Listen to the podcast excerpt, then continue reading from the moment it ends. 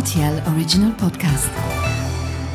La machine a exploré le temple de la musique.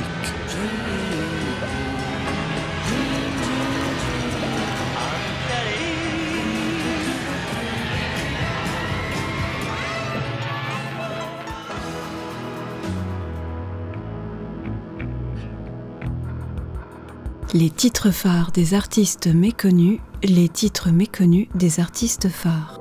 Comment ça Bernard? On ne fête pas les Bernards aujourd'hui, pas plus qu'on ne célèbre la journée mondiale des Bernards. Bon, petit caprice de machine, un voyant m'indique qu'on va rendre justice à un Bernard aujourd'hui. Le tout est de savoir lequel. Lavillier, le défenseur des opprimés? Pas aujourd'hui. Edwards, bassiste ultra chic? Une autre fois. Minet, le plus musclé? Non, on va parler d'un Bernard méconnu. Année 1974. Titre Pêle-mêle, artiste Bernard Hilous.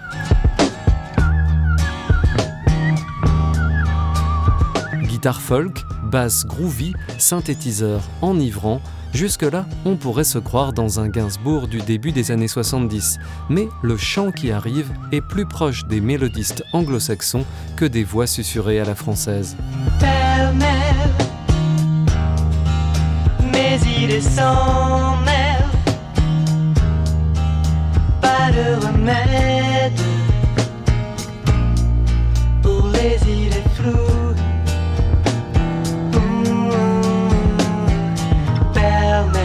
Ce disque, sobrement appelé Ilous, est bizarrement le seul album solo de Bernard Ilous, un musicien qui a marqué, dans l'ombre et à sa façon, la variété française des années 60 et 70.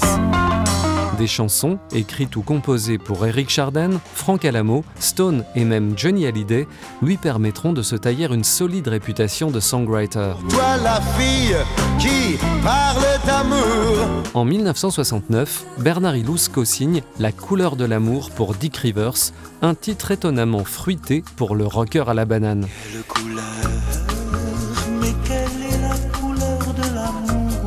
Associé à Patrice Duckuyper, il enregistre en 1971 un album devenu culte, sorte de songe psychédélique dans lequel Crosby, Stills, Nash Young chanterait en français. Mais le succès n'est pas au rendez-vous. Contrairement à la chanson qu'il compose pour Claude Puterflamme en 1972, Gwendolina, ce pastiche de doo-wop se vend à 300 000 exemplaires.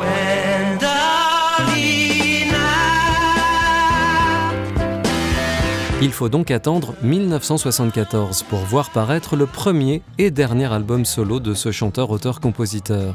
On y retrouve cette touche pop anglo-américaine qui étonne, chantée dans la langue de Molière, également des surprises harmoniques dénotant un sens de la mélodie aventureux.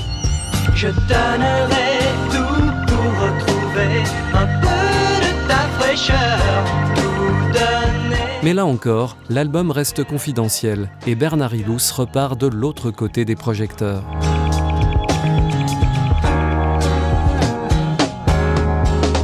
On apercevra l'ombre du musicien dans le sillage de nombreuses stars de la chanson, par exemple dans les crédits de l'album de Françoise Hardy, Gin Tonic, ou sur les chœurs de Il jouait du piano debout de France Gall. du piano debout quand les sont à genoux. Mais jamais le deuxième album solo de Bernard Hilous, pourtant en chantier, ne sortira, faute de maison de disques motivée.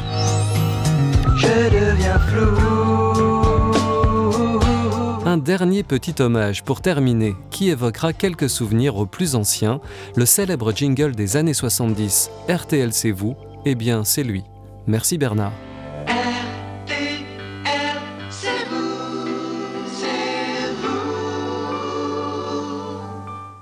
RTL Original Podcast.